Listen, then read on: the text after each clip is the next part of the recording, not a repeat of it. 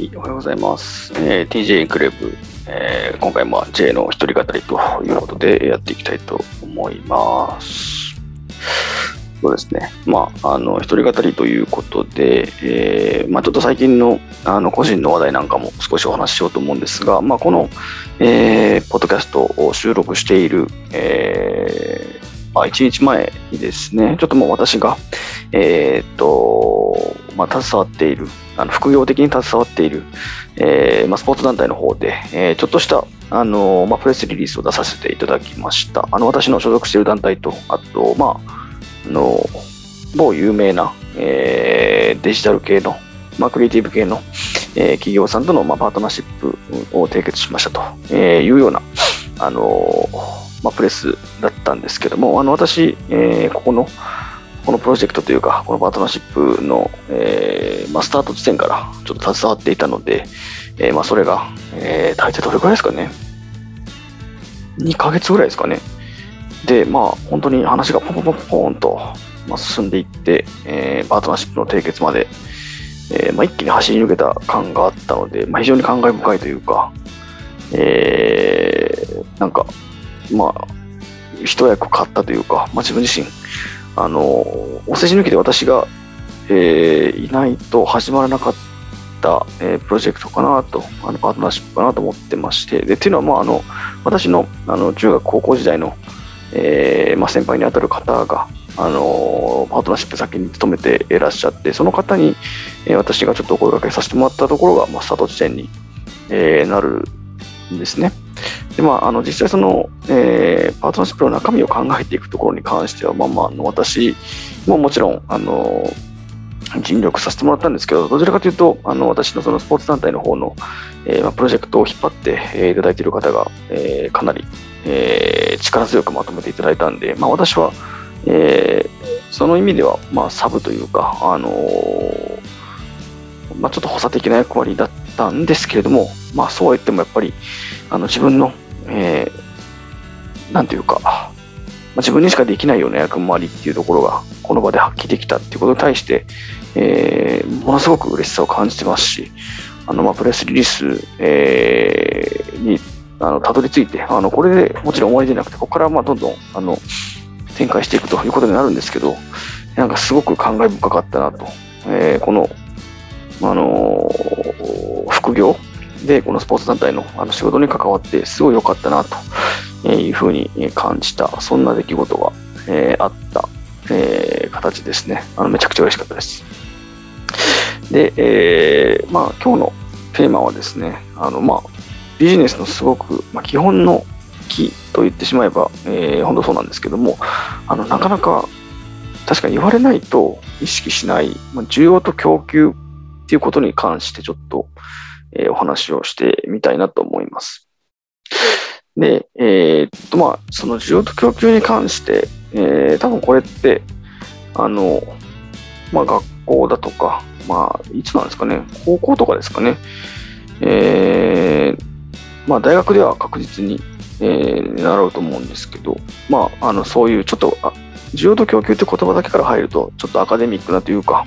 あのーまあ、ちょっと勉強の匂いがするんですけども、まあ、ビジネスされてる皆さんなら、えーもちろんですが、やはり日々、この需要と供給には向き合って、えーいってるんじゃないかなと思います。私も、まあ、今、その新規事業の立ち上げというところを、まあ、チャレンジしていて、新規事業を探すアイデアを作る、そこから先に組み立てていくということをチャレンジしていく中で、やはりその需要と供給っていうのが本当にあるのか、そこでマッチしているのかというところは、えーすごくあの考えるものではあります。で、まあ、あの、私らしいというか、私がやっぱり好きな、えートピックというか、えー領域はやっぱりスポーツなので、ちょっとスポーツに絡めて、この需要と供給の話をちょっとさせてもらいますと、えーまあ、あの、前回もちょっとお話ししたことがある、えーとアメリカのプロバスケットボールリーグですね、NBA に絡めたお話を、えちょっとさせていただきます。で、えーっと、まあ、私がお話したいのは、そのスーパースター、例えばレブロン・ジェームズだったり、まあ、今だったらケビン・デュラントとか、えーステフォン・カリーとかいますけど、そういったスーパースターの話ではなくて、えーどちらかというと、まあ、前回ちょっとお話ししたその渡辺裕太選手のようなロールプレイヤーに関してなんですね。で、えーまあ、もちろん、その、特にバスケだったり、まあ、他のスポーツ、サッカーとかもそうだと思うんですけど、えー、っていう、まあ、チームスポーツって、えー、もちろんチームワーク大事なんですが、まあ、そうは言っても核となる、えー、スター選手、えー、例えばめちゃくちゃ得点力があったり、えー、めちゃめちゃ、えーまあ、視野が広くてパスを出し出せたり、まあ、そのゲームをコントロールできたり、いわゆる支配的な選手っていうところを、えー、中心にチームを組み立ててい、えー、く形になります。で、この、まあ、支配的な選手、スーパースターっていうのはやはり、あの、子供が、えー、一番憧れやすいというか、まあ、誰が見ても、えー、目立つ選手なので、まあ、そういった選手にみんな、特に子供は憧れたり、まあ、ファンの方も、えー、そういったそのスター選手、支配的な選手に、えー、声援を送ってしまう、送りがちというようなことがあるかなと思います。まあ、そのファンの方の需要と供給っていう意味で言うと、完全にこの、えー、需要は、その支配的な選手、スター選手に集まっていくので、まあ、そのファンビジネス、えー、という意味では、こういった選手を確認していくというのが、まあ、ある種当たり前なのかなというふうに思っています。で、えー、と私が今回着眼したいのは、そのファンの方ではなくて、えーまあ、ちょっと選手の中でロールプレイヤーって実はその需要と供給の、えー、ハマりどころというか、そこをつかめていると、えー、結構なんて言うんだろう。まあ、スポーツの世界でも活躍できたりするんじゃないのかなというふうなことなんですけれども、えー、まあ、私が好きな選手、まあ、渡辺裕太選手もそうなんですが、えーまあ、注目している選手の一人に、えー、アレックス・カルーソという選手がいます。でアレックス・カルーソという選手は、あのーまあ、決してスーパースターというわけではないですが、身体能力もすごく良くて、えー、ハッスルプレー、えー、もして、えーまあ、そういった意味であの人気を集めている選手なんですけども、あのその選手が、えー、ですね、あの前回ちょっとお話しした渡辺選手と同じように、えー、G リーグ、いわゆる2軍のリーグから、えー、チャンスをつかみ取って上がってきた、えー、選手なんですね。で、この彼が、えーまあ、2軍 G リーグからその NBA に上がってくるその切符を、えー、掴み取った、えー、時に言っていた言葉がすごく印象的で、えー、確かとあるインタビューだったと思うんですけど彼が、えー、2軍？2軍リーグ？いわゆる G リーグから、えー、NBA に上がってくるために何が一番大事なんですか？それは体力ですか？フィジカルですか、えー、得点能力ですか？ディフェンス能力ですか？みたいな、えー、話を確かインタビューで聞かれてたと思うんですけど、その時に彼が言っていたのは、えー、ちょっと、あの、一言一句正しいわけじゃないんですけども、ニュアンス的には、You should understand the supply and demand of the team 要は、あなたは、えーまあ、チームえ一軍の方のチームの需要と供給を理解しないといけない。まずそれが第一歩だよ。みたいなことを言ってたんですね。で、これってすごく示唆に富んでるなというふうに思ってまして、どういうことどういうことかというと、あの、まあ、2軍のリーグでエースに、えー、なったとて、その選手が1軍に来て、エースのような仕事というか活躍ができることっておそらく難しいんですよね。まあ、単純にその2軍よりも1軍のリーグである NBA の方が選手の実力も、えー、まあ、上だというところもありますし何よりもその2軍から選手を招待して、えー、まあ、ベンチに登録したい1軍のチームそのものがそういったなんかスター的な選手を欲しがってる欲しているわけではないんですよね。それよりも、まあ、今、あのまあ、ちょっとバスケの専門的な話になりますけど、まあ、よく言われているのが 3&D、えー、スリーポイントを、要は長距離シュートを打てて、ディフェンスをしっかり守れてというような、あのベンチから出てくる、えー、いわゆるこう、あのー、まあ、交代要因として、えー、しっかりとチームの、あの足らずを補ってくれる、そういう選手が、えー、今、まあ、何よりも求められているし、そういうトレンドがあると。なので、え、っと2軍のに属している選手が本当に1軍に上がりたければ、スーパースターのように得点バンバン取ることにフォーカスするんじゃなくて、えーまあ、3&D、スリーポイントを着実に、えー、確率高く決めて、で、ディフェンスは、えー、まあ、ハッスルプレーもそうですし、やっぱ頭脳でカバーできる部分も多いので、ディフェンスの理解を深めるを、をえー、極めてきたからこそ自分は、えー、っとまあ、一軍のチームに、えー、まあ、フィットする、はまるっていうことをちゃんと見てもらって、一軍に引き上げてもらった。なので、二軍の選手たちが頑張るべきことは、えまあ、得点能力を伸ばすとかっていうことよりも、今の需要、え一軍チームの需要って何なのか、それをちゃんと理解すること、その上で、え自分がそこに、ま供給されるようなスキルセットをちゃんと持っておくことっていうのがめちゃくちゃ大事だよというのを、まあ、そのアレックス・カルーソーはインタビューですごく端的に、ね、話をしていたんですね。で、その話を聞いたときに個人的に、あ、すげえなるほどなっていうふうに、えー、思いました。あのー、まあ、ともすれば、やっぱりそのスポーツなんて、まあ、あのー、競争心がめちゃくちゃ強い人の集まりでもありますし、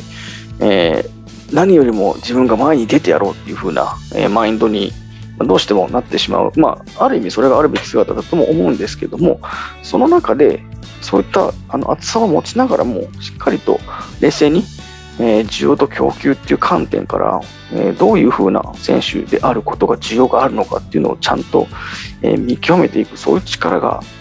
えー、を持つ、そういう感覚を身につけていくっていうことの重要性をすごく感じさせられた、えー、アレックス・カルーソ選手の、まあ、言葉でした。で、えっと、これも、まあ、ビジネスに置き換えると、結構当てはまるんじゃないのかなっていうふうにも思っていまして、まあ、若干次回の念も込めてっていうところもあるんですけど、えーまあ、自分はこんなことがしたい。自分は、えー、例えばこういう社会課題を解きたいだったり、自分はこういう、なんですかね、こういう分野で、えー、まあ、事業を作っていきたいみたいなことって、やっぱり、あの、新規事業を作っていく方だったら、まあ、スタートアップの方はもちろんですけど、こういう J みたいに大企業なんかで新規事業を作っていく方って、結構、あのー、まあ、シンプルなマインドというか、えー、モチベーションとしては持つと思うんですけど、まあ、ここに需要と供給の構図ってちゃんと入っ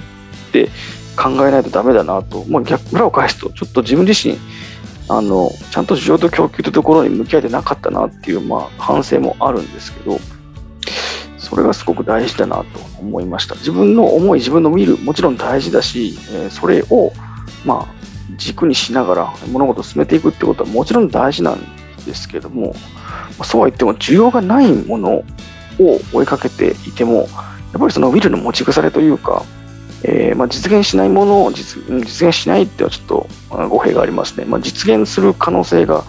低かったり、少なくとも道筋が見えてないものに対して、やっぱりずっとウィルを持ち続けること自体が自分自身の首を絞めるということにもなるので、どこに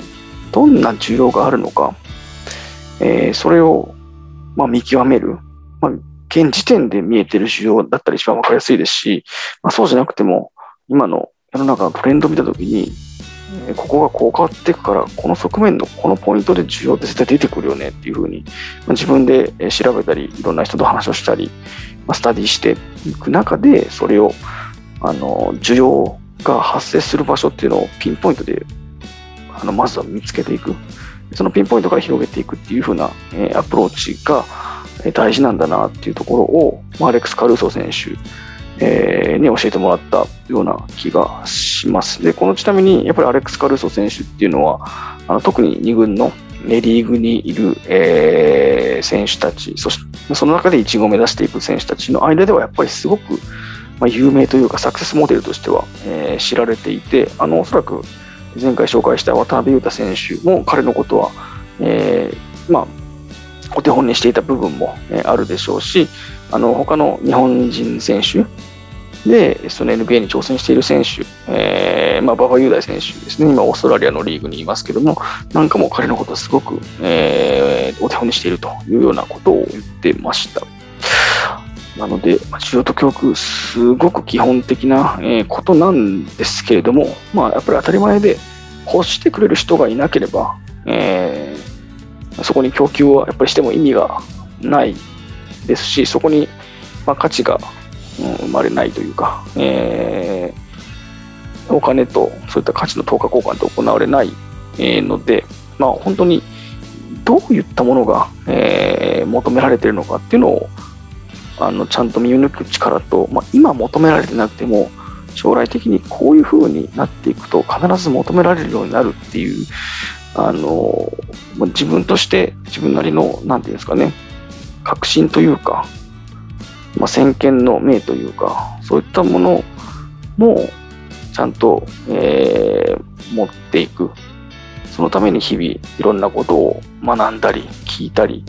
えー、まあ、時にはこういうふうにアウトプットしながら、えー、どこにどんな需要があるんだっていうのを常に、えー、嗅ぎ分けていくと。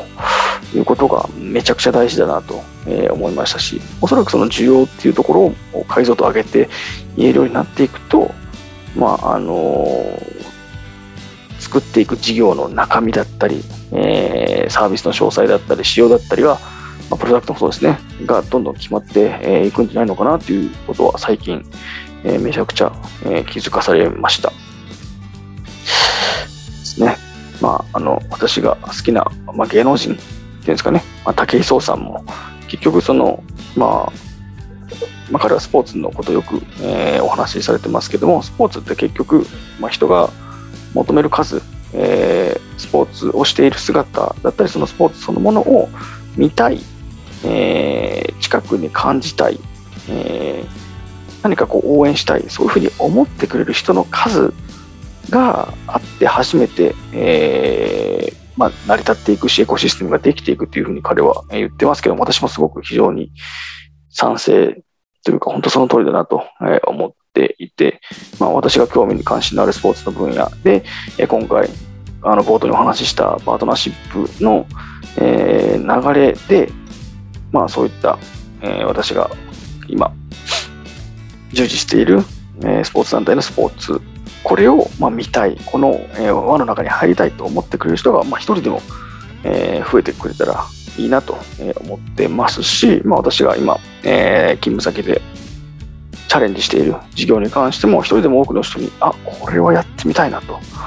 いうふうに思わせるような価値をこれからまあ見つけて種を見つけてそしてそれをしっかりと作っていきたいなと